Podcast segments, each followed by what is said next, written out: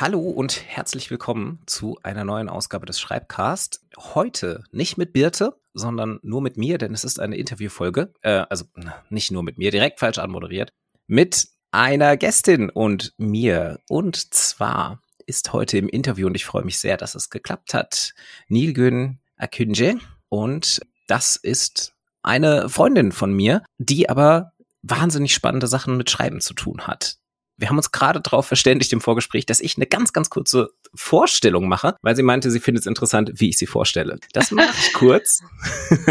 Ähm, und dann äh, kannst du alles ergänzen, was ich vergessen habe und was du gerne ergänzen würdest. Nilgen ist Drehbuchautorin, ähm, beziehungsweise in deinem LinkedIn steht auch ähm, Scriptwriter, was ich mich, das können wir gleich besprechen, ist das quasi einfach nur das Englische von Drehbuchautor. Ich sehe dich schon nicken, okay, oder ist es noch was anderes? Ja, genau. genau. Und ähm, du bist, ähm, ich hätte nämlich gesagt, im weitesten Sinne auch Medienmacherin, denn Drehbuchautoren denkt man ja wahrscheinlich erstmal direkt so an große Hollywood-Filme. Das ist es aber nicht nur, denn du arbeitest im Bereich Serie, du arbeitest im Bereich Doku und du arbeitest im Bereich Film. Du bist außerdem aktuell Stipendiatin der Akademie für Islam in Wissenschaft und Gesellschaft, kurz der AIWG, mit Sitz in Frankfurt und äh, ich glaube mindestens mit Tie-ins zur Goethe-Universität Frankfurt. Mhm, genau. Und auch dieses Stipendium hat was mit Schreiben zu tun. Und äh, genau, deshalb hatte ich dich angefragt für den Podcast. Hi Nirgen, Schön, dass du da bist. Hallo Dennis, wie schön, dass ich dabei sein kann. Ich freue mich schon richtig und das war echt witzig, ehrlich gesagt, von dir mal zu hören, so, äh, weil wir keine Social Media Kanäle teilen, worüber ich so gesehen oft in Kontakt mit der Außenwelt stehe. Um, und wenn man dann so hört, was so gesehen außen ankommt, witzig. Ja, danke für die Vorstellung. Also, ähm, um zu deiner Frage zurückzukommen mit Scriptwriter und ähm, Drehbuchautorin. Also ich glaube, im Endeffekt ist es das Gleiche, nur mit Scriptwriting. Ähm, also da geht es schon ein bisschen so darum, dass man bisschen, also das ist ein bisschen flexibler, würde ich mal sagen. Also im Endeffekt ist natürlich das Gleiche. Am Ende steht ein Drehbuch, was wird gefilmt. Aber ähm, Drehbuchautoren in Deutschland sind so ein bisschen mehr haben wir dieses Image des alleine in einer mystischen Nische, die Genieergüsse ähm, dokumentierende Menschen zu sein. Und ähm, bei Scriptwriting, da denkt man schon ein bisschen mehr an so Writing Rooms und also Writers Rooms und so weiter. Genau, das war eigentlich der einzige Unterschied, aber ähm, ja, im Endeffekt schreibe ich auf, was später vor der Kamera sein soll oder schreibe, was in der Kamera zu sehen sein wird. Oh Gott, ich, ich merke gerade, ich bin so, ah. ich schieb's immer auf die 33 Grad in diesem Zimmer. Vielleicht sind es auch 1000 unter dem Dach, aber Genau, das schieben wir mal erklären voran, was jetzt ihr alle Hörerinnen und Hörer nicht seht und was wir nur in den Kameras sehen. Wir sitzen beide in Dachzimmern gerade, unterschiedlich in unterschiedlichen Bundesländern und es ist bei uns beiden wahrscheinlich wirklich brutal warm. Wir zeichnen an einem Samstagnachmittag auf und ähm, ihr könnt uns jetzt wahrscheinlich dabei zuhören, wie die Temperaturen einfach von so Viertelstunde zu Viertelstunde immer heißer werden und wir wahrscheinlich immer mehr Quatsch erzählen. Ja. Ähm, also, dann haben wir schon mal einen guten Disclaimer geschaffen für alles, über das wir uns jetzt unterhalten. Das ist doch auch schon mal sehr gut. Ähm, du hast, glaube ich, gerade direkt schon so ein paar Stichworte genannt, bei denen ich mir vorstellen könnte, dass so die, ähm, ich sag mal, normalen Menschen, die nichts mit Schreiben für Film als Oberkategorie oder für, mit Schreiben für das Medium Video äh, zu tun haben, vielleicht gar nicht so viel anfangen können. Unter anderem einer ist so Writers Room. Ich glaube, das hat man im deutschsprachigen wahrscheinlich selten bis jetzt gehört. Ich glaube, im amerikanischen ist das deutlich geläufiger und im deutschsprachigen hört man es, ich würde sagen, wenn überhaupt, dann manchmal so in Verbindung wie so Sachen wie, keine Ahnung, dem ZDF-Magazin Royal oder so, also so, so den paar wenigen Comedy-Shows, die es in Deutschland gibt, für die halt Autorenteams schreiben. Mhm. Und das heißt ja was Kollaboratives. Willst du mal kurz erklären, was quasi da so ein bisschen, also das ist ja einer der großen Unterschiede, wie man sich vielleicht vorstellt, so wenn man sagt Drehbuchautorin, du sitzt halt irgendwie in so einer Dachstube und schreibst einen kompletten Film alleine. Das genau. ist ja genau. nicht die Realität. Willst du mal so ein bisschen erklären, was da so der Kollab, also mit wie vielen Leuten schreibst du in der Regel zusammen?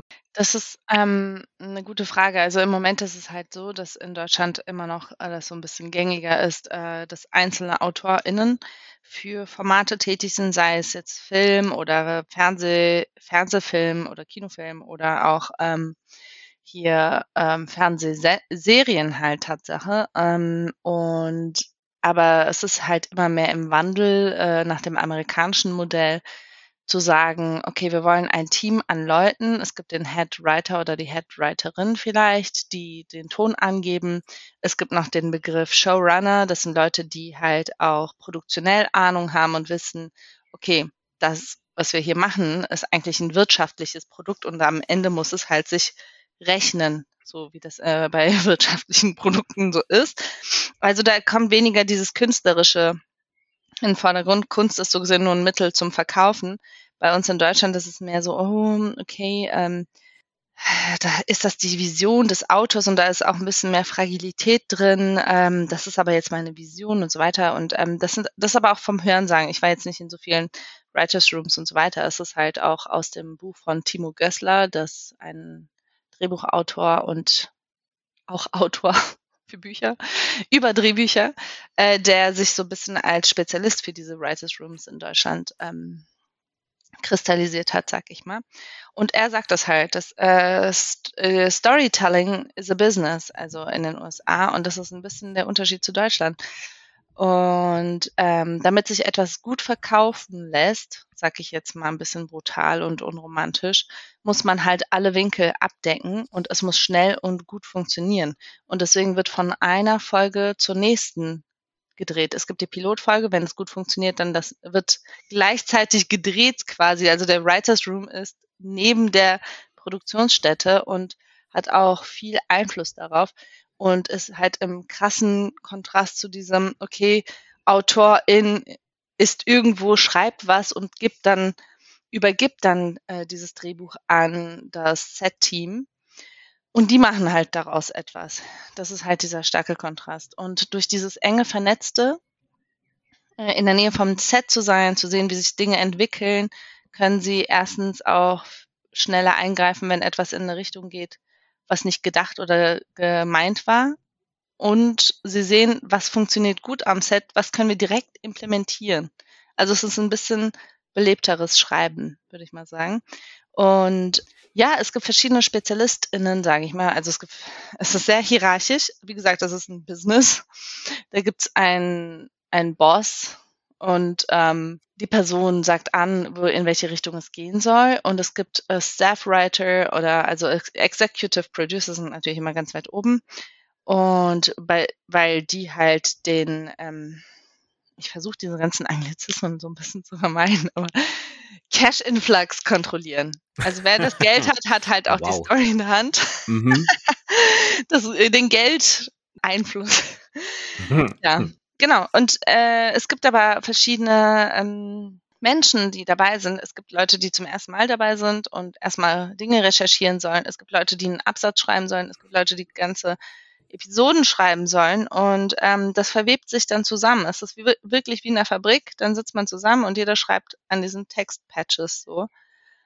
Und ich war selber natürlich nicht in den USA in einem Writers Room, aber ich recherchiere viel dazu. Ich habe selber einen aufgestellt für eine Serie in Deutschland, weil wir das gepitcht haben für den ARD. Mal sehen, also ist halt immer alles offen, ne? Man macht sich diese Mühe und muss schauen, apropos Wirtschaftlichkeit, wie viel Arbeit man investiert, bis man eine Zusage bekommt. Und viele Sachen landen halt noch in der Schublade, aber man nimmt die Erfahrung mit. Hm. Wahnsinnig spannender Ersteindruck, finde ich tatsächlich. Also auch dieses, was du, du hast es belebtes Schreiben genannt. Mhm. Genau dieses, was ich auch, während du erzählt hast, im Kopf hatte, dass ich mir dachte, das ist wirklich so ein sehr, sehr lebendiges, unmittelbares Schreiben. Also wirklich dieser Prozess von, man gibt wirklich etwas äh, literally in den Nebenraum. Ähm, die testen mal, wie das ankommt. Ähm, und ähm, genau, entweder erfährt man dann halt so ein direktes Feedback von Ausstrahlung, Feedback der Leute, die es gesehen haben, das geht dann zurück in den Writers Room. Mhm. Oder wahrscheinlich ja sogar früher, also dass die vielleicht eine Probeaufnahme machen und dann sagen, ja, sorry, klingt gesprochen scheiße. Mhm. Neu, äh, oder, oder kürzer oder länger oder mit einem anderen Schwerpunkt, irgendwie sowas in der Art. Also dass man halt so von verschiedensten Leuten direktes Feedback bekommt. Also gedrehte Szenen sind ja sehr teuer. Jede, jede Minute kostet x 100 ja. bis 1000 Dollar. Deswegen äh, versucht man in so Leseproben, äh, wo man halt äh, die Drehbücher belebt, mit äh, die SchauspielerInnen sprechen die Texte halt zusammen. Und da, da merkt man schon, okay, das fühlt sich steif an, können wir das da ändern und so weiter. Und ähm, aber man kriegt auf jeden Fall direktes Feedback, okay, diese Charakterdynamiken entwickeln sich so und so oder das kommt so und so gut an bei den ähm, beim Zuschauerpublikum. Und dann versucht man das halt mit einzubeziehen, aber natürlich mit der ähm, langen Voraussicht. Man plant ja lange Staffeln voraus äh, und pflanzt schon mal Ideen, die später wieder aufkommen können. Und das macht halt so gesehen das Schreiben mhm. aus. Also man webt zusammen einen gigantischen Te Teppich und der halt teilweise verschiedene Abschnitte hat in Form von Episoden und Staffeln. Und wenn es gut ankommt, geht es in die nächste Produktionsphase. Ja. Genau. Und in Deutschland versuchen wir das gerade so ein bisschen zu übernehmen. In Deutschland haben wir generell das Problem mit Finanzierung. Äh, Serien müssen halt mit viel, viel weniger Geld auskommen. Ich sag immer, wenn wir, ähm, also ich war bei der Republika und habe da über dieses Diversität in Fiktion und in Games so einen kurzen Lightning Talk gehalten. Und da haben wir uns auch dann mit dem Publikum haben wir uns darüber unterhalten. Es gibt einfach nicht genug Kohle. Man denkt, okay, zwei, drei Millionen Beträge, das klingt schon mal gut und viel, aber das, was man da am Ende haben will, das funktioniert nicht bei diesen in Anführungsstrichen kleinen Beträgen. Mhm. Äh, und verkauft sich dann auch nicht international. Wenn wir so gesehen so viel Geld investieren würden, wie unsere Autoproduktion uns selber als Medienstandort in Deutschland ernster nehmen würden, dann äh, könnten wir auch echt wirklich äh, große Produktionen vollbringen. Und Netflix versucht das jetzt. Die haben jetzt eine Redaktion, eine Dach, sagen wir ja. Deutsch, hm. österreichisch, Schweizer Redaktion. Ähm, ja, da bin ich gespannt, was da rauskommt. Stimmt, es gab ja tatsächlich auch, also Netflix ist mir auch sofort eingefallen, ähm, dass ja Netflix tatsächlich versucht, so ein bisschen weltweit in verschiedenen Ländern halt auch landesspezifische Formate abzudecken. Ähm, die haben ja irgendwie einen riesigen, die haben ja einen riesigen Japan-Bereich, habe ich zumindest immer den Eindruck, oder zumindest mein Netflix ist inzwischen ganz stark darauf ausgelegt. Is blind. Ja, Love is Blind haben wir geguckt. Wir haben auch Midnight, Midnight Diner äh, oder wie heißt das? Tokyo Diner, Midnight Stories. Ja, äh, da cool, gibt's irgendwie ja. vier Staffeln, die alle anders heißen. Und seitdem mhm. ist Netflix bei uns wirklich nur noch so, ja, okay, die mögen offensichtlich Japanokram, dann mhm. schlagen wir doch einfach mal nur das vor. Und jetzt diese Serie mit den, mit den kleinen Kindern, die erste Einkäufe machen müssen. Das gucken wir auch. Und meine Kinder wollen das immer wieder sehen. Und ich meinte, das ist halt anscheinend nichts für Kinder, weil es ist nicht bei Netflix Kinder. Es ist nur bei den Erwachsenen. Okay. Das ist wirklich für Erwachsene, die sich daran erfreuen können. Ja. genau, und der deutschsprachige Bereich, der ist ja tatsächlich, also ich meine, klar, man hat äh, How to Sell Drugs Online Fast als mhm. wahrscheinlich so das Leuchtturmbeispiel für eine mhm. erfolgreiche deutsche Netflix-Serie. Und Dark. Dark, stimmt, Dark war ja sogar noch davor. Genau. Da war ich mir noch, immer nie sicher. Noch erfolgreicher. Genau. War Dark Netflix oder war das, ja. liegt das nicht aufs, ach, das, ah, das, das habe ich, um ehrlich zu sein, nie geguckt, weil ich da sofort dieses, alle haben es gehypt und immer wenn irgendetwas sehr stark oh, gehypt wird, bevor ich es konsumiere, bin ich sofort so, nö, dann brauche ich das nicht. Ich weiß, was du meinst, diese Discovery. Nein, ich muss das als erstes kolonialisieren, diese Serie. Und das geht mir immer öfter so, weil Leute ja inzwischen immer gefühlt jede Serie, wenn sie rauskommt, halt nach zwei Stunden geguckt haben und direkt YouTube-Videos mit 30 Things You Missed äh, produziert haben und ich noch nicht mal mehr den Trailer geguckt habe. Genau, stimmt, Dark. Ähm, mhm. Und äh, genau, jetzt gab es irgendwie so erste Ableger. Es gab jetzt eine, eine deutsche Queer Eye-Staffel, mhm. die ich wahnsinnig charmant fand, weil sie versucht haben, das, die Energie vom US-amerikanischen Original wirklich so rüberzunehmen, also völlig überaufgedreht, sie aber halt wirklich so in ähm, Wuppertal und so unterwegs waren. Was ich halt geilen Clash finde, wenn du dann da irgendwie in so einem, in so einer deutschen Reihenhaussiedlung oder so stehst und dann da so fünf wirklich absolut aufgekratzte, großartige LGBTQ-Guys reinkommen zu irgendeiner ja. Person, die halt so lauter Schalke-Poster an der Wand hat. Fand ich sehr charmant. Herrlich. Ähm, genau, also es ist cool zu hören, dass da mehr Bewegung ist und ich würde auch sagen, da, da muss auch wirklich mehr reinkommen, weil es ist ja wirklich so.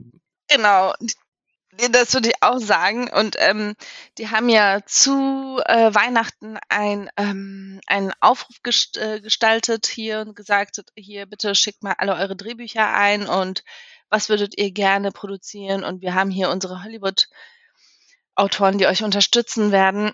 Und sie haben sich fünf Leute ausgesucht und vier davon sind einfach White Guys und eine Lena oder Lisa und dann waren wir so ein bisschen alle, alle durch die Bank so ein bisschen traurig. So, mhm. warum müssen es immer Hans und Franz sein? Also, das ist so traurig. Also ja, mhm. es ist Deutschland, es ist Österreich und so weiter, aber es gibt ja auch noch ein paar andere Leute, die ein bisschen anders aussehen und ein bisschen anders ja. schreiben.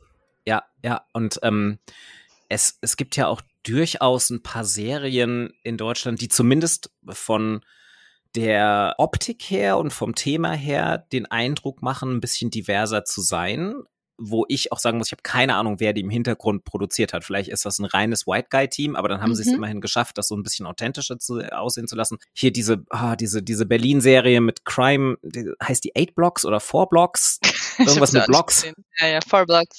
Äh, genau, die, die wurde doch, also ich habe auch nur immer Ausschnitte davon gesehen, aber die wurde doch zumindest so dafür gelobt, dass die halt zumindest ein sehr, sehr diverses Cast hat und auch irgendwie mhm. viele Leute, die gar nicht explizit SchauspielerInnen sind, sondern mhm. wirklich irgendwie halt Amateurschauspieler, mhm. Hauptsache irgendwie halt passend und halt nicht irgendein ja. Typ, halt nicht irgendein Deutscher, der halt einfach durch Zufall braune ja. Haare oder schwarze Haare hat und ein bisschen dunkleren Turn, dann ja. sagt, ja geil, äh, Jonathan, äh, du spielst irgendwie den, ähm, du, du spielst den Ahmed. Libanesen in, ähm, in dieser Serie, genau.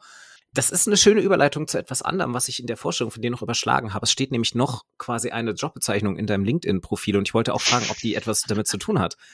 Äh, da steht nämlich auch noch Cultural Consultant. Ähm, oh das mein. ist ja, wir sind ja genau an dem Punkt eigentlich gerade mit, ähm, wie divers ist eigentlich so ähm, auch, ja, Schreiben für Film, Schreiben für Serie, Schreiben für Doku in Deutschland, sind das immer die gleichen Leute, die alles schreiben, die dann natürlich auch die gleichen Blickwinkel haben. Ist das bei dir was, was quasi auch eine Aufgabe ist, die du machst, dass wenn du halt auch in einem Writers Room bist oder, oder hattest du das schon mal, dass du quasi halt auch für einen diversen Blick gezielt eingekauft wurdest oder dabei bist? Und was machst du dann da? Ja, also ähm, witzig, ja, das Cultural Consultant bin ich, weil ich das studiert habe, also interkulturelle Kommunikation und äh, in dem Bereich zu beraten, äh, zu sagen, ähm, hier diversitätssensibel zu casten und zu schreiben.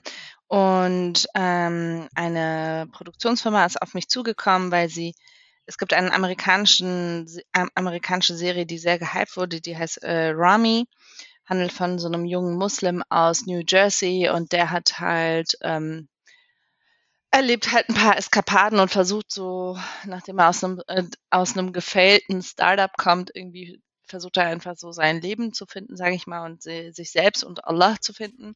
Und das ist sehr charmant dargestellt. Und er ist selber Stand-up-Comedian und hat selber zusammen mit anderen geschrieben und stand auch in, hinter der Kamera. Und das ist ziemlich cool gew cool gewesen und geworden und äh, diese Produktionsfirma hier in Deutschland wollte auch gerne einfach eine deutsche Version äh, davon machen und was ich den, also die heißen Turbokultur und was ich denen hoch anrechne, ist, dass sie gerne äh, Material produzieren, also Medien produzieren, ich sag mal Serien oder auch Entertainment-Formate äh, produzieren aus den Blickwinkeln der Menschen, die dargestellt werden. Also von den Betroffenen könnte man sagen, aber es ist ja keine Betroffenheit, eine Minderheit, einer Minderheit anzugehören. Und ähm, ja, äh, da haben sie halt einfach einen Aufruf gestartet. Äh, wir möchten gerne sowas wie Rami hier in Deutschland machen. Und äh, bitte schickt mal was ein. Und dann hat eine ziemlich coole Autorin was eingeschickt. Und äh, sie ha äh, hat Erfahrung, sage ich mal, aus dieser algerischen Community, aber sieht sich selber als noch nicht oder nicht oder nicht äh, explizit als Muslimin, hat halt zwar diese gelebte Erfahrung, und dann wurde ich halt angefragt als äh, Consultant für genau diese Fragen, halt, wie es ist, als äh, Muslima in Deutschland aufzuwachsen. Erstens aus meiner persönlichen Erfahrung her und zweitens aus meinem äh, Studienbereich, sag ich mal. Und das habe ich dann beraten und bin da reingewachsen als Co-Creator und so haben wir eine sieben, also eine Staffel mit sieben Folgen für die ARD-Mediathek zusammen äh, hochgezogen. Äh, wo es um eine junge muslimische Frau geht, die halt auch einfach struggelt, ihren Platz zu finden in der Welt, aber aus einer sehr subjektiven ähm, Perspektive. Und das wird jetzt abgedreht und kommt ähm, November, Dezember, denke ich mal, so in die Mediathek. Und das war echt eine coole Erfahrung. Ich selber sitze ja an meinen fiktiven Sachen, jetzt wo ich endlich meinen äh, Master abgeschlossen habe, mit unter anderem deiner Beratungshilfe, Dennis, muss ich auch nochmal sagen, dass wir, das ist echt witzig, dass wir in diesem Kontext auch schon äh, übers Schreiben geredet haben. Ja, und ich äh, selber schreibe zwar über Science Fiction und ähm, solche ähm, Spielfilmformate, Kurz- und Langfilme, aber ich gerate immer wieder an diese seriellen Dinge, weil einfach ja das Leben gerade so spielt, halt dokumentarisch mhm. und Serienformate.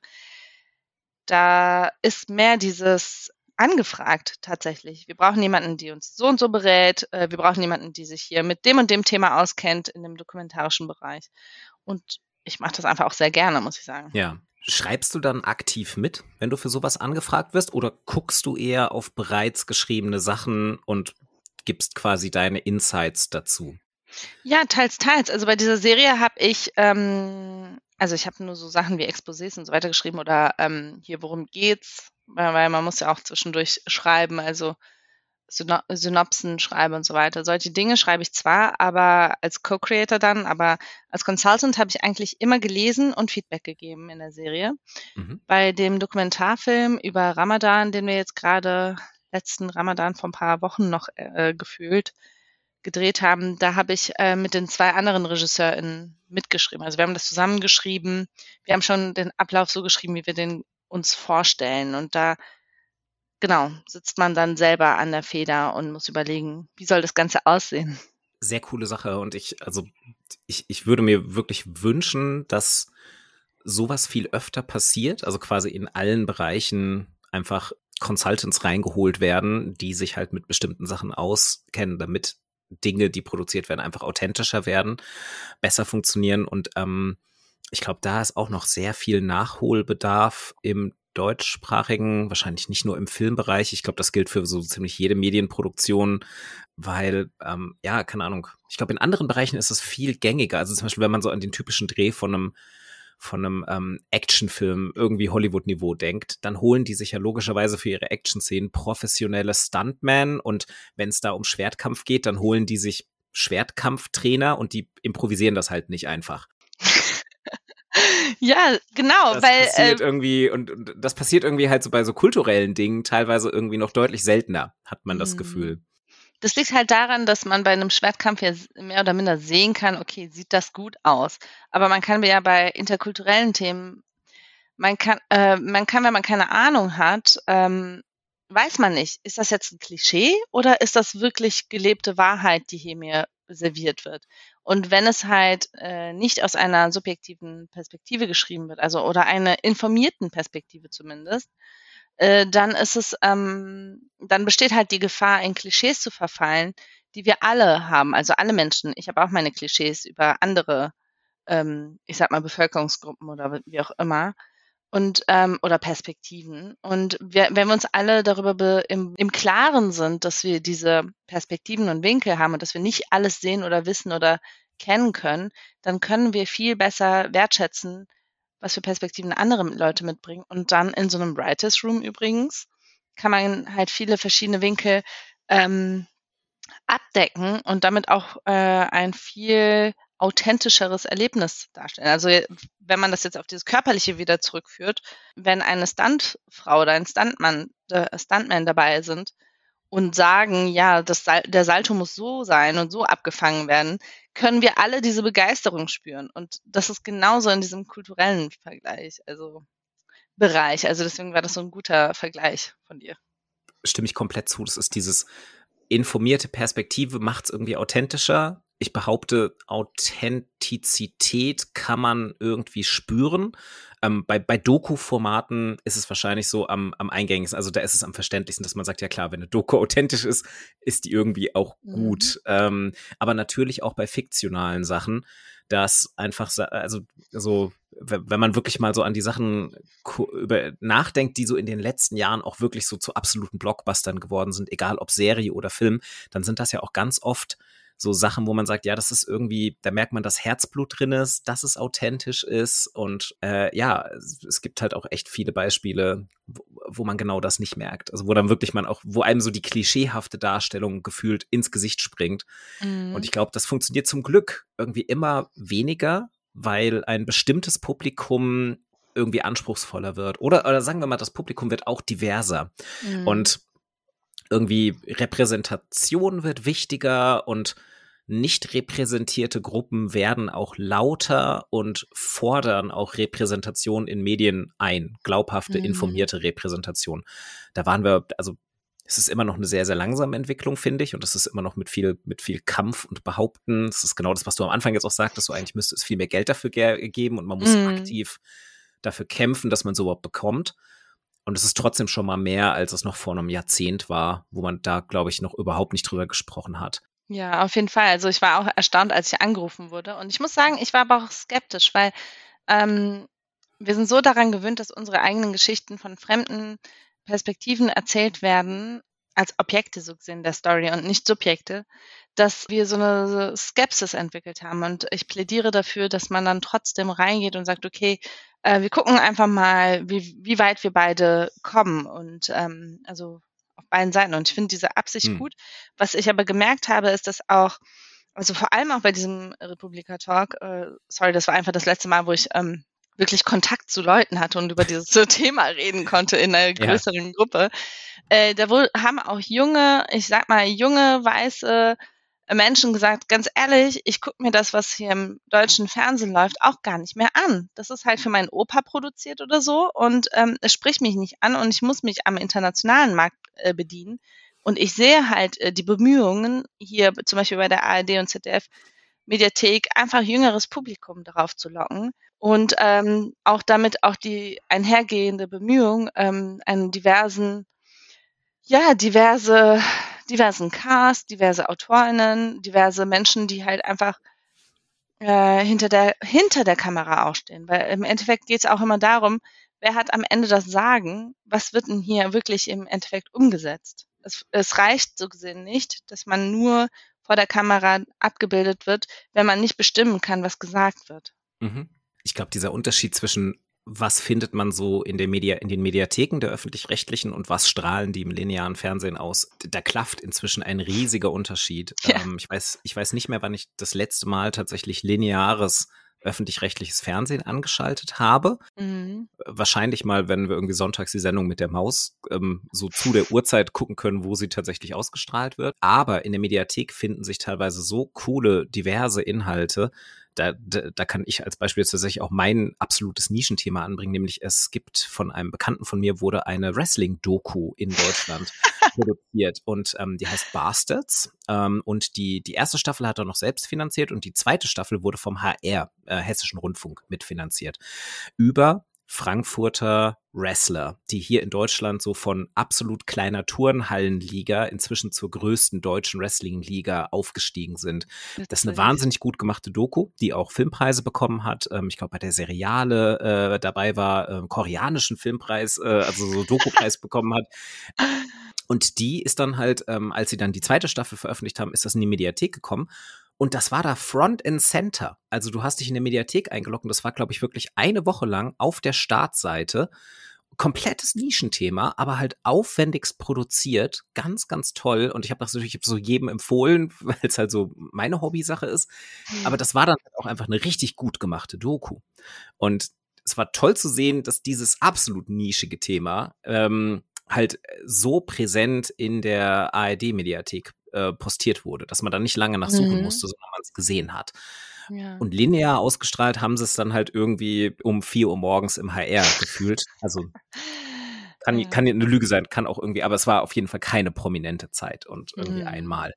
Aber das ist dann ja irgendwie auch egal, weil ich glaube, dadurch gewinnen solche Sachen nicht ihre Zuschauerschaft, sondern die gewinnen sie halt über die Mediathek oder irgendwelche Zweitverwertungen. Mhm.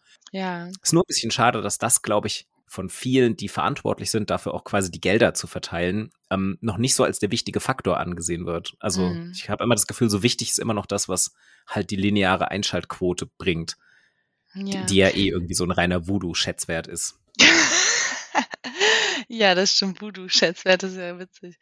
Ähm, ich kann nur sagen, dass, also ja, ich weiß nicht. Ich glaube nicht, dass es sich jetzt an den, zu den Ohren der Leute da äh, in den öffentlich-rechtlichen trägt. Aber je weiter man hochgeht, umso konservativer werden auch die Leute, die dort äh, was zu melden haben, sage ich mal. Es gibt Redakteure, Redakteurinnen, die gerne diesen Umbruch wollen und auch erklären müssen, nee, sorry, aber so die siebte Traumschifffahrt, das interessiert einfach niemanden und blamiert uns nach außen, sage ich mal. Aber das, die produzieren halt noch für ein sehr konservatives, von der Altersgruppe her 50 plus, sage ich mal. Also die sagen, das hm. sind unsere loyalen Zuschauer und wenn wir da nicht sowas produzieren, dann melden die sich auch per Brief. Also frage ich mich halt im Umkehrschluss, müssen wir uns da eigentlich auch mal melden und sagen, hallo, ich will was für meine GEZ-Gebühren. Hier, das sind die Themen, die mich interessieren. Ja, eine gute Freundin von mir arbeitet beim Hessischen Rundfunk in der Zuschauerredaktion. Also bei ihr landen unter anderem halt Zuschriften, sehr, sehr oft Beschwerden. Und ähm, ich glaube, sie würde das bestätigen, dass die Leute, die tatsächlich interagieren mit dem Sender selbst, schon eher eine gehobene Altersklasse sind. Da geht auch wirklich viel noch handschriftlich ein, ja. also per Brief. Per Brieftaube dann irgendwann. Ja, genau, Fax. Flaschenpost. Fax ist gut. Fax wurde nicht abgeschaltet im HR. Nee, auf gar keinen Fall. Ähm, ich glaube, es ist inzwischen ein E-Fax, äh, aber es gibt noch eine Nummer, ja. Ich glaube, das Stichwort ist gut, nämlich irgendwie auch, dass man, also dieses, dieses lauter werden, um mehr Diversität reinzubringen, quasi auch wirklich dafür zu kämpfen, andere Inhalte mal zu produzieren. Ich glaube, das ist eine schöne Überleitung zu dem anderen Part, den du jetzt auch schon angedeutet hast, was du machst. Du hast gerade du hast vorhin irgendwann einen Nebensatz so ein bisschen erwähnt, somit du schreibst ja eigentlich Science Fiction. Ja. Und ähm, da gehen wir jetzt mal hin, würde ich sagen. Nämlich, dass wir haben jetzt viel über deine so äh, Fernseharbeit, äh, Videoarbeit gesprochen und da ging es jetzt ja schon eher so um bodenständigere Themen. Und jetzt kommen mhm. wir mal auf dein ähm, Projekt. Das hat was mit deinem Scholarship zu tun. Genau. Mein Stipendium bei der IWG der Universität Frankfurt. Ja, ähm, fass doch mal selbst kurz zusammen. Was okay. für ein Stipendium hast du da? Was machst du da? Und dann nehmen wir es mal auseinander. Ich habe jetzt äh, drei Monate Verlängerung bekommen, also ein Jahr und drei Monate durfte ich mich mit ähm, Wissenschaftlerinnen dazu zu meinem Thema beschäftigen, nämlich äh, der Figur der heiligen Maria, die wir ja im Christentum kennen und die Islam halt eine sehr große Rolle spielt. Sie hat ähm, ein bis zwei Kapitel handeln teilweise von ihr und ihrem Leben, fast schon mehr als über Jesus selbst, obwohl Jesus eine sehr wichtige Funktion im Islam hat. Und ja, ich habe mal in irgendeinem Koranunterricht, den ich mal mit einer Freundin gemacht habe, wo ich mir die, also ne, als interkulturelle Beraterin äh, dachte ich, macht Sinn, äh, sich gut auszukennen, vor allem äh, wenn das jetzt mein Bereich ist. Und ja, wir haben halt einfach eine Maria-Exegese durchgenommen. Und ich war einfach danach, ehrlich gesagt, ein bisschen geflasht darüber, wie krass emanzipiert Maria dargestellt wurde, auch als Positivbeispiel gegenüber den ähm, Tempelgängern, die dort ähm, dargestellt wurden in den äh, Szenen. Und sie wurde so gesehen äh, über, also erhoben über die, äh, ja, man könnte sagen Gesellschaft, aber eigentlich über die Leute, die um sie herum sind. Und äh, sie spielt so eine wichtige Rolle und hat einfach viele Dinge äh, angeregt, die äh, uns ein Beispiel in unserer Gesellschaft sein können, wo ich mich gewundert habe, warum haben wir so ein passives Marienbild eigentlich? Also das ist ja Woher kommt das? Ja, damit habe ich mich dann über ein Jahr beschäftigt und habe eine Story, die ich sowieso im Kopf hatte, äh, in einer Science-Fiction-Welt, die ich schreiben wollte, dann ähm, darüber gelegt. Also ich habe gemerkt, diese Story passt extrem gut mit der Science-Fiction-Story, die ich äh, schreiben wollte.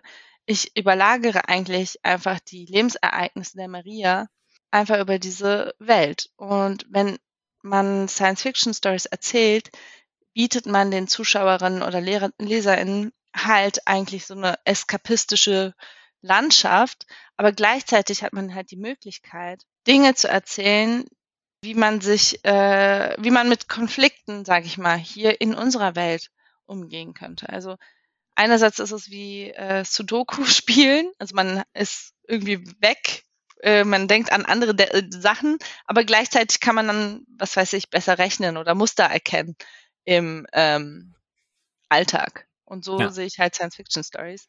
Genau. Und dann habe ich mich einfach mit diesem Maria-Bild auseinandergesetzt und äh, habe meine Story geschrieben. Und das Endprodukt ist ein Langfilm-Treatment, für das ich noch ProduzentInnen suche. Mhm. Ist halt auch ein bisschen schwierig in Deutschland, weil Science Fiction ist hier leider, es wurde hier, ich, man kann quasi sagen, es wird hier erfunden, aber leider sind die Leute abgewandert aus gewissen ja. Gründen. Und jetzt ist das nicht mehr so vertreten hier. Das ist ein guter Punkt. Mir würde jetzt auch wirklich, also aktueller würde mir wirklich nichts einfallen, so namhaft, was in Deutschland produziert wäre in diesem Sektor.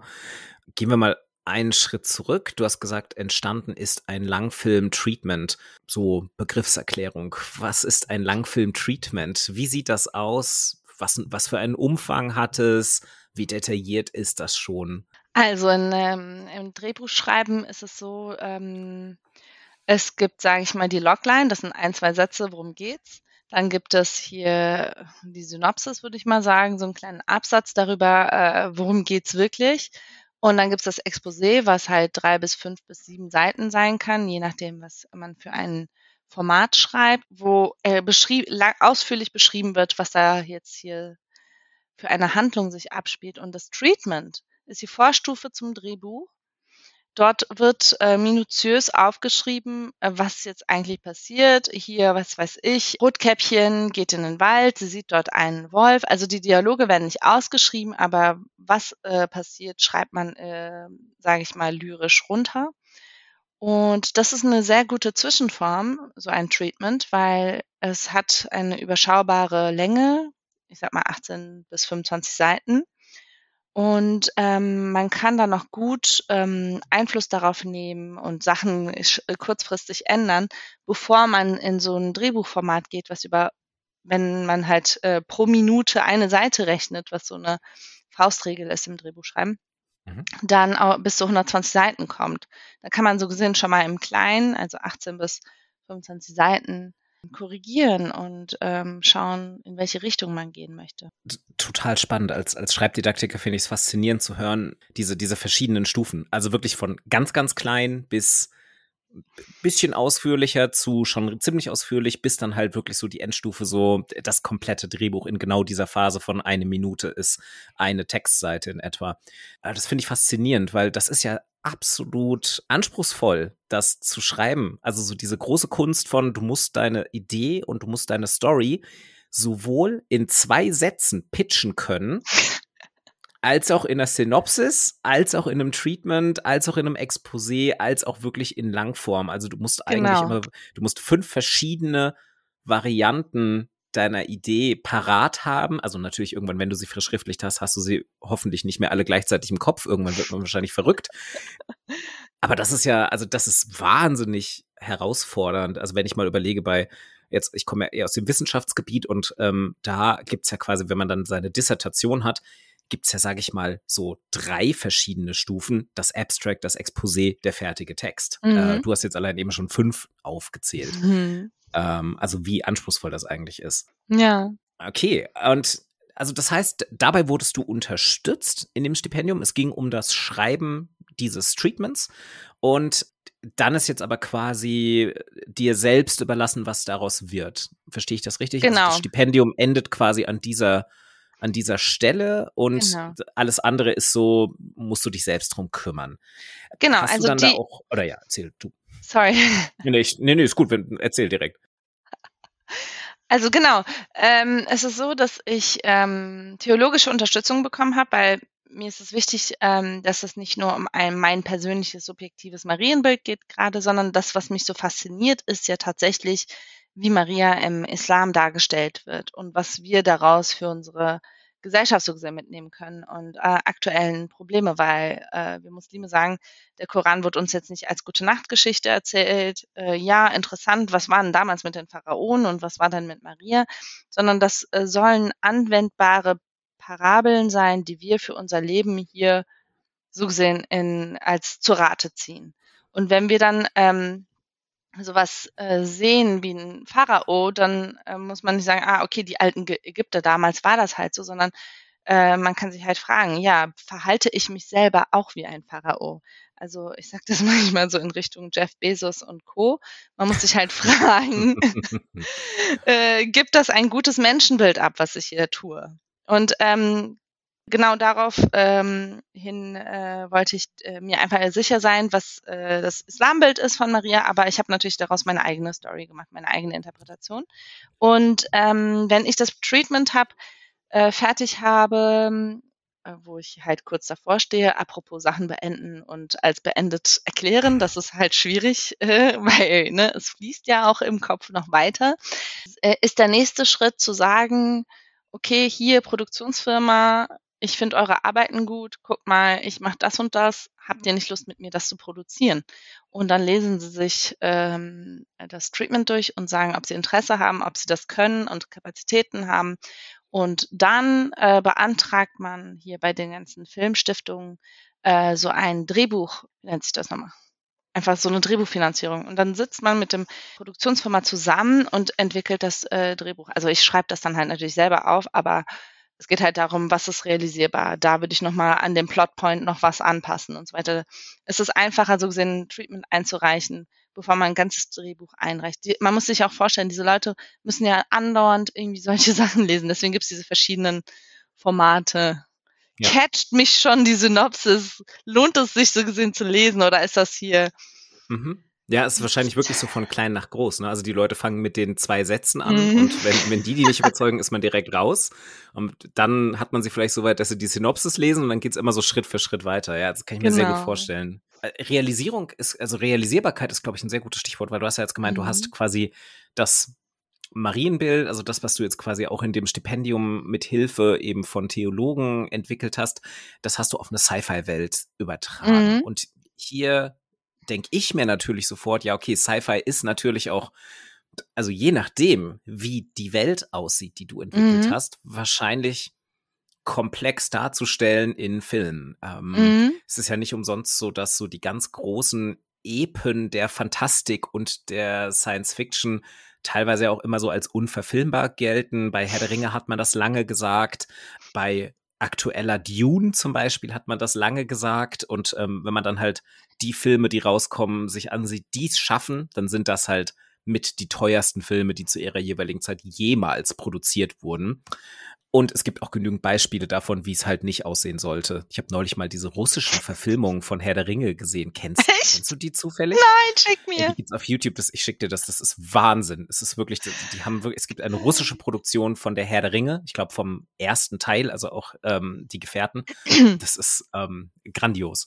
Du hast da gerade was aufgegriffen. Also ich habe mal wieder ein Interview von Peter Jackson gesehen, genau zu diesem Herr der Ringe-Thema. Ähm, und die hatten halt mit ihren, keine Ahnung, was der für Filme davor gemacht hat, so Zombie und sonst was. Und die haben halt so Special Effects Computer-Programme entwickelt. Und dann waren sie so, ja, jetzt haben wir so ein cooles cooles Programm, wofür können wir das noch nutzen? Und dann haben sie geguckt, wer hatten eigentlich die Rechte an Herr der Ringe?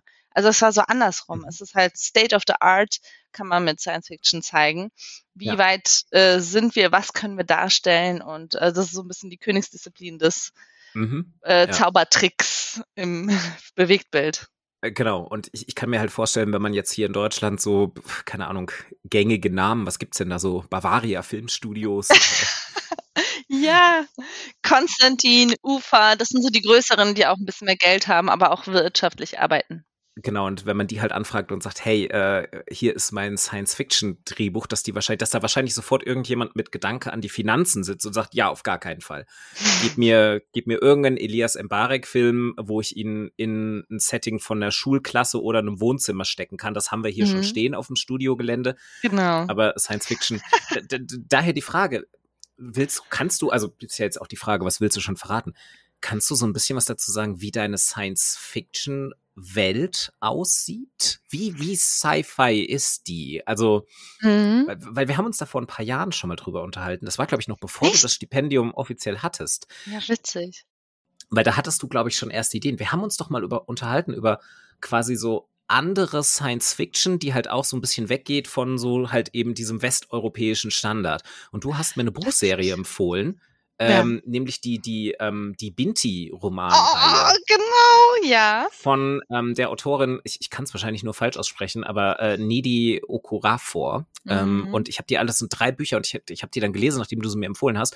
Und das ist halt komplett abgespacede Science Fiction, die so Geil, ne? andersartig ne? ist zu dem, was ja. man halt so kennt mit typischen irgendwie Raumschiff, Laser, Schlachten und so weiter. Ja dass es mir schwerfällt, also würde mir schwerfallen, das jetzt in fünf Minuten zusammenzufassen. So mhm. andersartig ist diese Geschichte. Auch ganz spirituell, religiös überlagert, mhm. auch mit ganz, ganz vielen muslimischen Einflüssen, mhm. aber halt so Zeug, was man nicht standardmäßig liest. So, mhm. darüber haben wir uns, ich habe mal geguckt, wann ich das gekauft Ich habe die Bücher habe ich 2020 gelesen. Das mhm. heißt, wir haben uns da auf jeden Fall vor zwei Jahren oder so drüber unterhalten. Ja. Und da hattest du schon erste Ideen, erinnere ich mich, und du meintest auch, glaube ich, so, dass darum geht's dir auch so ein bisschen. Also bin ich jetzt natürlich neugierig, wie sieht, wie sieht deine Welt aus? So. Also ähm, sie ist eine große Inspiration auf jeden Fall für mich, aber es gab ein Element in ihren Büchern, was ich jetzt nicht verraten kann, weil sonst verrate ich den Film und mhm. ich darf auch nicht so viel spoilern darüber, weil eigentlich ist schon diese Referenz zu Maria eigentlich ein Spoiler, wenn man den später schaut. Ja, also da gab es irgendwas auf Seite 15, und ich habe einfach geschrien. Ich war so, ah nein, das war meine Idee. Und äh, man kann halt, ja, ich kann es jetzt halt behaupten, ne? aber ich werde trotzdem, ich habe auch mich entschieden, dann trotzdem in dieser Tradition zu bleiben und einfach eine Referenz auf sie zu machen. Mhm. Egal, ob wir separat die Ideen hatten oder nicht, sie hat es halt vor mir geschrieben und ich äh, denke, da, man kann so eine Intertextualität einfach machen. Ja, warum denn auch nicht? Also, ja also alles ist irgendwie intertextuell. Also das ist so, ja, ich, meiner Meinung nach, also so aus meinem literaturwissenschaftlichen Studium habe ich immer noch das Mantra mit, mit von alles ist schon mal irgendwo irgendwie aufgeschrieben worden. Genau. Und man, man kann eigentlich keine komplett genuin neuen Ideen mehr haben. Alles mhm. ist Intertext und es kommt eigentlich mhm. nur darauf an, ob man den Text kennt oder nicht. Aber irgendwo ist der. Wobei, nee, die, also die ist ja schon ziemlich sehr genuin. Also sie ist ja wirklich, also ich mag ihre Arbeiten sehr gerne, weil sie sehr ähm, frisch ist. Ja. Ich muss immer bei diesem Frisch daran denken, wie du Wolfgang Holbein immer gedisst hast. Wie der einfach so eine Wurst aus seinen alten Arbeiten so gesehen äh, einfach recycelt. also geil. Aber bei ihr ist halt noch alles frisch. Sie hm, zapft halt ähm, andere Ressourcen an als das, was einfach die ganze Zeit verwurstet wird.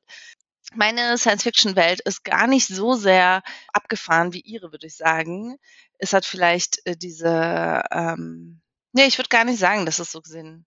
Vielleicht, weil es halt eine Protagonistin ist, dass es dann so ein bisschen Parallelen gibt in der Gefühlslandschaft so. Aber ähm, kennst du Ursula K. Le Guin?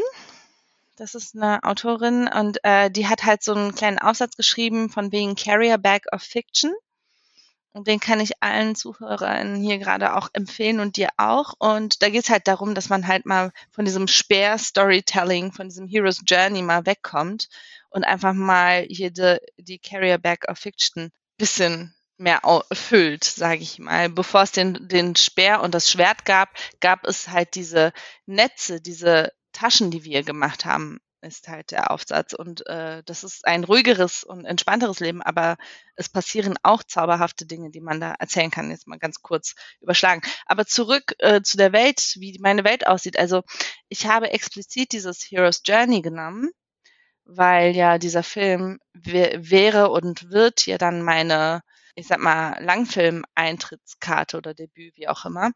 Und ich wollte einfach diese Disziplin, die wir halt als genormten Standard äh, des Storytellings hier so im Westen rezipieren, ähm, nehmen und mal darauf zurückführen. Das ist ja für mich ehrlich gesagt immer die gleiche Jesus-Story.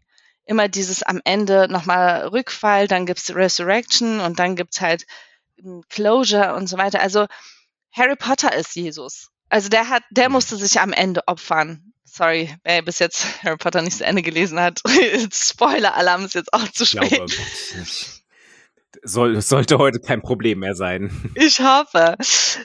Also Luke Skywalker hat solche Elemente. Ich meine, Paul Atreides ist ja offensichtlich der Messias, so gesehen, sogar aus der islamischen ja. Perspektive. Erzählt. Also er wird also so Dune. genannt, ne? genau. Also ja. ich, ich würde sogar sagen, bei Dune ähm, sogar genuin aus der islamischen Perspektive, ja, zumindest in total. den Büchern. Also ich habe ja. ich habe jetzt tatsächlich, ich bin gerade vor ein paar Wochen fertig geworden. Ich habe alle sechs Romane von Frank Herbert gelesen.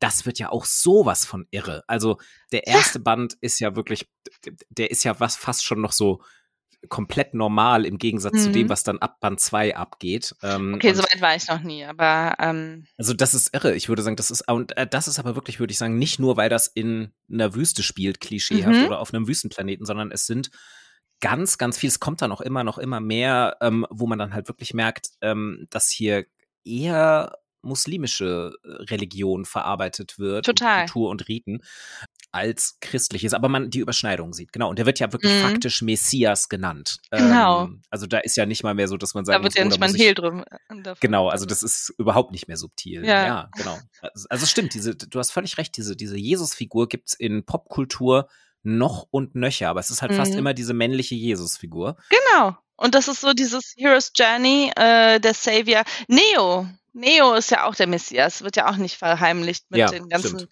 christlich äh, alttestamentarischen Referenzen.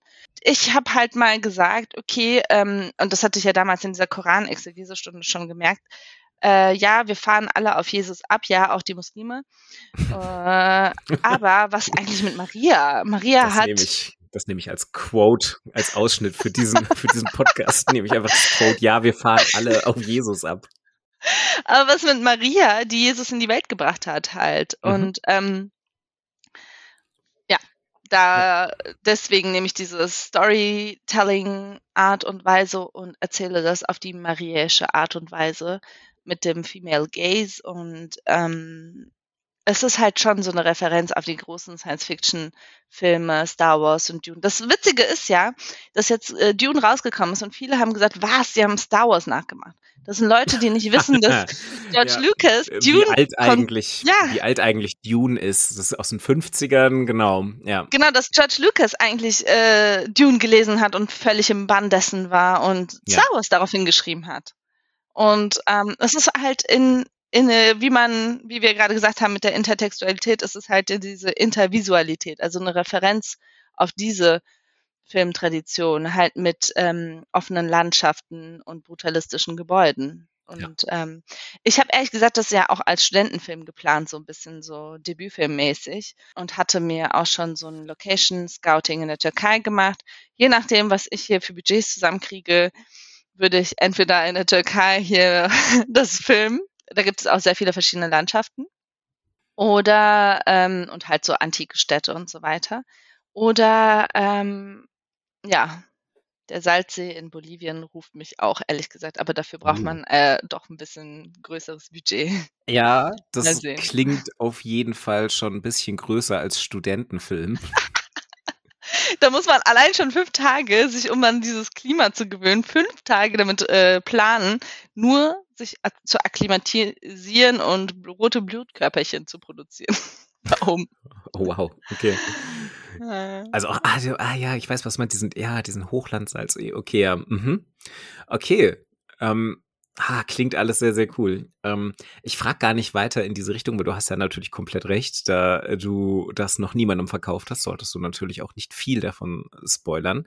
Ja. Ich halte aber mal fest, ist mir jetzt auch wieder klar geworden durch das, was du erzählt hast, diese Verbindung von Science Fiction und Spiritualität und Religiosität ist ja eigentlich auch wirklich, also genau, es ist überhaupt nichts Neues, aber halt eher alles aus dieser Jesus-Variante.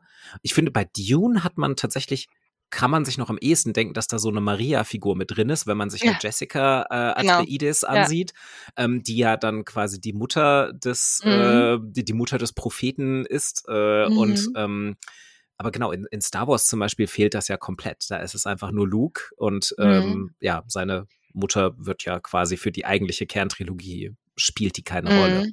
Genau, die wird halt als, also Padme ist tatsächlich eine sehr gute Maria in diesem klassisch passiven, lieben, diplomatischen äh, ja. Blick. Und ich finde es halt so witzig, wenn man das so, ähm, ja, wenn man Luke als Jesus sieht, äh, ist es umso skandalöser, wer der Vater ist halt. ja. Mhm. ja, das stimmt. Verschärft den Skandal. Das ja. stimmt, ja. Zum Abschluss vielleicht noch. Du hast mir diese Woche, da bist du jetzt selbst schuld, du hast mir es nämlich geschrieben. Ähm, du hast es jetzt selbst nicht angesprochen, aber ich nehme es jetzt einfach noch mit rein. Äh, du hast mir nämlich wirklich vorher noch so, als wir darüber gesprochen haben, worüber wir eigentlich reden könnten, hast du noch ein bisschen äh, geschrieben, ich, ich paraphrasiere mal. Die, dich treibt momentan so ein bisschen um, dass es dir schwerfällt, ähm, Ideen festzusetzen. Also das Niederschreiben, habe ich so verstanden, sich ein bisschen mhm. anfühlt wie, naja, ähm, du, du killst einfach Ideen in deinem Kopf, indem du durch Niederschreiben eine von denen quasi einloggst. Mhm. Ist das, mhm. und das, und das ist ein Problem gerade.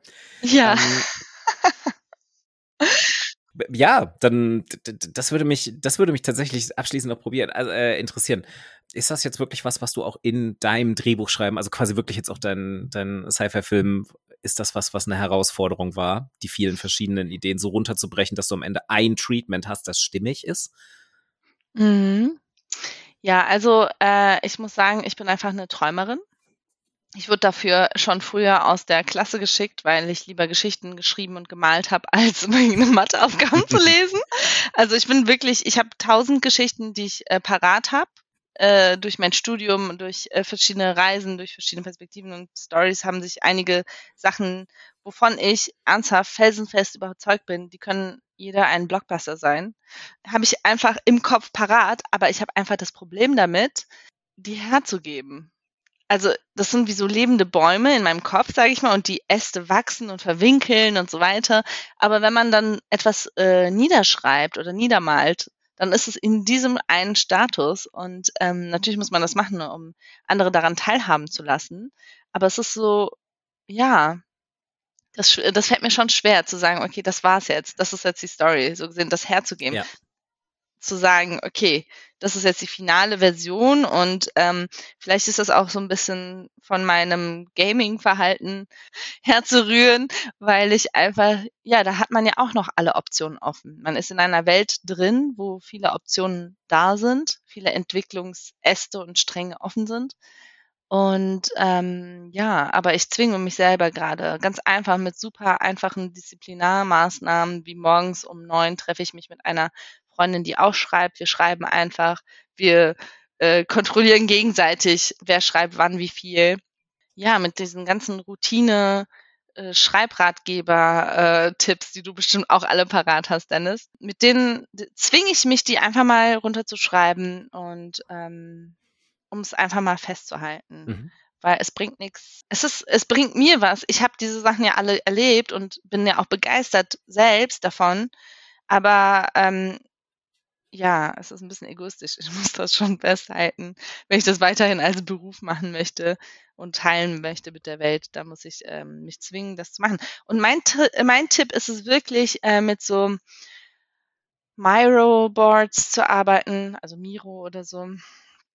Oder mit wahrscheinlich Miro, aber genau. Ja, also, genau. So Visualisierungshilfen für alle, die Miro nicht kennen.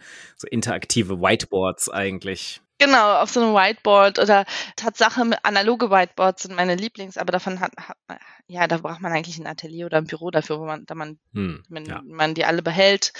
Ähm, und das einfach visuell zu posteten, weil dann sind die noch so beweglich. Dann hat man noch diese Chance äh, und hat nicht das Gefühl, man gießt jetzt gerade was in Gold oder so, das muss jetzt hm. sitzen, hm. sondern man hat noch so eine bewegliche Story. Und das wäre eine Empfehlung. Und da kann man auch ganz schnell diese fünf verschiedenen Formate für, sei es ein Exposé runterschreiben oder ja, Treatment runterschreiben. Das kann man auch viel schneller dann, wenn man diese Boards parat hat, wo die Stories dann drauf leben, sage ich mal. Mhm. Ist, also dem Tipp schließe ich mich absolut an. Ich glaube auch wieder, egal für welches Genre, ähm, weil da ist, glaube ich, auch wirklich kein Unterschied, ob ihr kreativ schreibt, ob ihr beruflich schreibt, ob ihr wissenschaftlich schreibt, weil es ist eben genauso lange Texte, sind eben halt so ein Gebilde aus verschiedenen Ideen. Und es ist auch eigentlich total, also es ist natürlich und auch legit, dass man diese ganzen Ideen hat und es ist total schwer, die aufzugeben. Und im Moment des Aufschreibens gibt man Ideen auf. Also jede Entscheidung, was hinzuschreiben, ist ja eine Entscheidung gegen x andere Varianten, wie man es auch aufschreiben könnte. Aber du hast selbst gerade gesagt, du, musst dahin, wenn du es beruflich machen willst, weil das wird halt von dir erwartet. Ein konzises Drehbuch, ein konzises Treatment, da dürfen nicht irgendwie 200 Seiten Anhang dran sein mit, so könnte man das aber auch machen und hier sind nochmal so ein paar alternative Storystränge und ein paar Nebenfiguren mehr und ähm, alternative Richtungen. Weil genau das ist ja kein Mensch. ähm, das heißt, du musst dich irgendwann halt wirklich so für die Variante entscheiden und dann kommt ja da der ganze Produktionsprozess noch dran. Also weil das halt, ich, also stelle ich mir zumindest mal so vor, so eine erste Drehbuchidee oder die Treatment-Variante, die muss dann halt irgendwann, also selbst wenn du dann den Deal hast, wird die dann ja halt auch so auf Machbarkeit nochmal neu geschrieben und auf Budget nochmal neu geschrieben. Wenn dir dann halt irgendwie die UFA sagt, nee, Salze in Bolivien ist jetzt nicht drin, aber wir haben hier irgendwie auf der Mecklenburgischen Seenplatte haben wir auch einen ganz netten Baggersee, dann muss da ja auch eventuell nochmal angepasst werden. Also zusammenarbeiten ist, glaube ich, eine sehr, sehr gute Idee mit anderen Leuten, selbst wenn die das gleiche Problem haben wie man selbst. Denn in der Regel funktioniert es viel besser, in andere Texte reinzulesen und einfach ganz klar sagen zu können, mach mal das raus, mach mal die Idee und verfolge mal diese Idee, weil das ist irgendwie so der beste rote Faden für mich als Leserin, für mich als Leser von außerhalb. Und so funktioniert das meistens halt auch, wenn andere Leute in den eigenen Text gucken. Also allein das schon mal. Sucht euch Leute, mit denen ihr Co-Writing machen könnt an eigenen Projekten, aber halt zusammen mit gegenseitigen Feedback-Schleifen. Und Visualisierung ist, glaube ich, auch eine sehr, sehr gute Idee, weil das ist eben genau dieses, dadurch kann man kleine Punkte, Pünktchen aufschreiben, immer so kleine Ideen, Pakete und die kann man aber noch bewegen. Das heißt, man hat nicht dieses Gefühl von, das ist jetzt in Stein gemeißelt, sondern ist es ja noch nicht. Man kann es ja noch easy hin und her schieben. Und das ist ein großer Vorteil, glaube ich. Aber irgendwann ist dann der Punkt, wo man sich für eine lineare Abfolge erstmal vorläufig entscheiden muss, nämlich dann, wenn man es jemand anderem pitchen muss. Aber das ist ja dann, also da bist du, ne? Das habe ich richtig verstanden. Also dieses, das Treatment, was du jetzt gerade hast, ist auf einem Level, dass du das quasi Leuten zeigen würdest. Ähm, nee, das Genau, das ist das, was ich jetzt noch im Juni mache, Juli mache. Also am Ende meines einen Jahres war ich äh, schon so weit, dass ich äh, dieses theologische komplett durchleuchtet habe und gesagt habe, okay, cool, das will ich so zeigen, das will ich so zeigen, das hier ist weniger interessant, aber diesen Aspekt möchte ich so zeigen. Aber ich hatte noch nicht die, ähm, ja, mein Storyboard hatte ich noch nicht fertig und das habe ich halt jetzt so entwickelt und in den drei Monaten extra. Das war ziemlich cool, ehrlich gesagt. Und ähm, da konnte ich ähm, einfach sehen, auch mit ein bisschen Abstand, äh, was ist gut, was funktioniert gut und äh, was möchte ich einfach nicht mehr drin haben. Und ja, das, äh, das sind die schwierigsten Sachen. Ich merke halt auch, dass die besten Filme die sind, wo ähm, äh, Bücher die Vorlagen waren, weil einfach Menschen sich da jahrelang hingesetzt haben und genau überlegt haben und so ein bisschen alles durchgelebt haben, was diese Figuren leben werden. Und dementsprechend äh, intensiv werden diese Projekte. Deswegen ähm, unterstütze ich es, so einen langen Nachdenk- und äh, Reflexionsprozess zu haben. Aber ja, irgendwann muss man es halt auch mal abschi äh, abschicken und geben. Und Ende Juli werde ich dann soweit sein. Und ja, bin da auch schon sehr gespannt darauf, äh, wie dann die Reise weitergeht. Ja, ich glaube, da werden wahrscheinlich alle, die jetzt hier gerade zugehört haben, sehr, sehr gespannt drauf sein. Ich bin es auf jeden Fall. Ich muss noch mal kurz reinplatzen. Du hast nämlich gerade noch gesagt, oh Gott, was sagen denn Bavaria und Konstantin, können die das überhaupt verfilmen? Also ich habe das ja, wie gesagt, schon als Studentenfilm geplant. So, wie könnte man das low-budget-mäßig produzieren? Ähm, abgesehen davon, also es ist scalable. Äh, ich habe jetzt irgendwie keine Raumschiffe, durch, die durch die Gegend fliegen oder sowas. Ähm, es ist scalable und ähm, aber das, was auch äh, international die größten ähm, wirtschaftlichen Erfolge gebracht hat, filmtechnisch, waren in den letzten Jahren ja auch hier weibliche Protagonistin in einem Science-Fiction-Welt. Hier, was weiß ich, Hunger Games oder ähm, okay, ich hatte noch ein paar auf der Leiter. also diese ganzen Milliarden Einkünfte kommen halt von diesen ganzen weiblichen Protagonistinnen in einem äh, Science-Fiction-Welt äh. Ja. Genau. Ist auf jeden Fall, also ja, ich glaube, Science Fiction ist ein gutes Spielfeld, um das, glaube ich, so ein bisschen auszuloten. Einfach weil man dann ja halt auch eine alternative Gesellschaft schaffen kann, die schon ein bisschen weiter ist als die reale Gesellschaft, in der wir leben. Und äh, ja, also leuchtet mir komplett ein. Und quasi für alle äh, der sicherlich vielen Produzentinnen an deutschen Medienhäusern, ja. die diesen Podcast hier hören, äh, dann, dann habt ihr ja schon eine Anlaufstelle. Wir verlinken auf jeden Fall auch deine, deine Kontaktadressen in den Show Notes. Super. Dann habt ihr ja quasi hier schon ein bisschen was gehört äh, und könnt euch dann ja das Treatment zuschicken lassen. Direktes Feedback von mir schon mal. Ich finde es ähm, schon mal beeindruckend zu sehen. Du hast ja schon gesagt, dass ich ähm, dich auch ein bisschen bei deiner Masterarbeit beraten habe, ab und an mal. Und ähm, es ist schön zu sehen, wie viel schneller das Treatment dieses Filmes jetzt auf jeden Fall funktioniert. Super, das hat mir ein bisschen mehr Dedication. deiner Masterarbeit. ähm, genau. Also wenn das, das ist glaube ich schon mal ein gutes Zeichen dafür, dass du jetzt bei diesem beruflichen Schreiben, was du hast, äh, glaube ich wirklich deutlich schneller fertig wirst, ohne jetzt zu sagen, wie lange wir uns über deine Masterarbeit unterhalten haben. Ja, das hat halt damit dazu äh, so zu tun, ähm, dass ich die Masterarbeit halt ja auch irgendwann geschrieben habe, ah, okay, die Uni hat mich halt nicht gekickt, na gut, dann mache ich das halt jetzt fertig mäßig. Also da ist halt nicht diese Leidenschaft dahinter gewesen, muss ich auch ehrlich sagen. Und fairerweise muss man sagen, du hast auch wirklich während deinem Studium eigentlich schon parallel komplett gearbeitet und äh, halt andere Dinge gemacht. Und zwei Kinder großgezogen, aber ja. Das auch, ja. genau, und jetzt bin ich bei meinen Filmkindern. Und äh, da bin ich äh, eindeutig schneller, weil ich einfach, ja, ich möchte das ja jetzt auch, das Eisen schmieden, ne? Dann mit Blick auf die Uhr, wir haben so unsere typische Episodenlaufzeit ähm, erreicht und nochmal die Erinnerung, wir sitzen ja beide unterm Dach. Und zumindest ja. bei mir ist so der Moment so langsam gekommen, wo ich ein neues Getränk brauche. Hast du noch irgendwas, was du zum Abschluss ich weiß nicht, berichten, pitchen, self-marketen möchtest?